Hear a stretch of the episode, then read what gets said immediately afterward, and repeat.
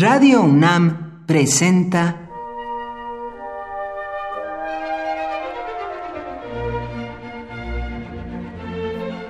Cuaderno de los Espíritus y de las Pinturas por Otto Cázares.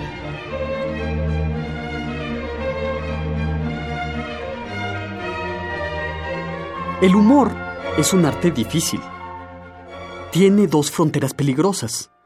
Por un lado, linda con el mal gusto, y por el otro, linda con la estupidez. No cualquier humorista sortea estas fronteras. En manos inhábiles, el humor es camisa demasiado grande, como decía en alguna parte un escritor de respeto. El humor inglés, en la literatura, resulta un arte de esgrimista. Cada frase humorística de la literatura en lengua inglesa resulta un afilado estilete. Pienso en Shakespeare humorista, en Johnson, en las paradojas de Oscar Wilde, en el sentido común, graciosísimo de Chesterton, en el de Bernard Shaw. Pienso incluso en el humor absurdo de Lewis Carroll y Edward Lear.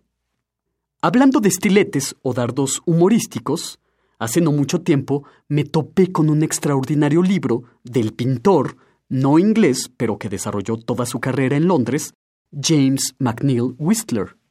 El título del libro es El caballeroso arte de hacerse enemigos. El caballeroso arte de hacerse enemigos es un libro que compendió el pintor Whistler y que contiene todas las críticas adversas y las diatribas que podía encontrar en contra de su trabajo. En vida, quizás no haya existido un artista genial más vilipendiado que James Whistler. Así que, por un lado, publica estas críticas adversas y después aparecen sus propias respuestas a las mismas. Afiladísimas, por supuesto. Se propuso contestar a cada una de las palabras que sus adversarios le dedicaban y usaba para esto frases ácidas, de altísimo voltaje, mordaces y extremadamente ingeniosas. El libro comienza con un artículo del célebre crítico del arte victoriano John Ruskin. En él, el crítico escribió alarmado acerca de los altos precios en que vendía, mejor dicho, los altos precios en que no vendía sus pinturas y grabados James Whistler. A Whistler se le acusaba en vida de dejar inconclusas sus pinturas. Y en cada línea del caballeroso arte de hacerse enemigos, Whistler defiende sus posturas, su manera de entender el arte, y lo hace con ingenio y agudeza, no en un tono lastimero y resentido con el que algunos suelen defender sus posturas estéticas.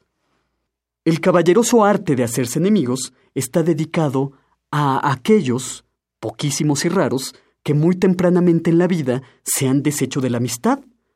Para ellos, dice Whistler, estas páginas patéticas han sido escritas.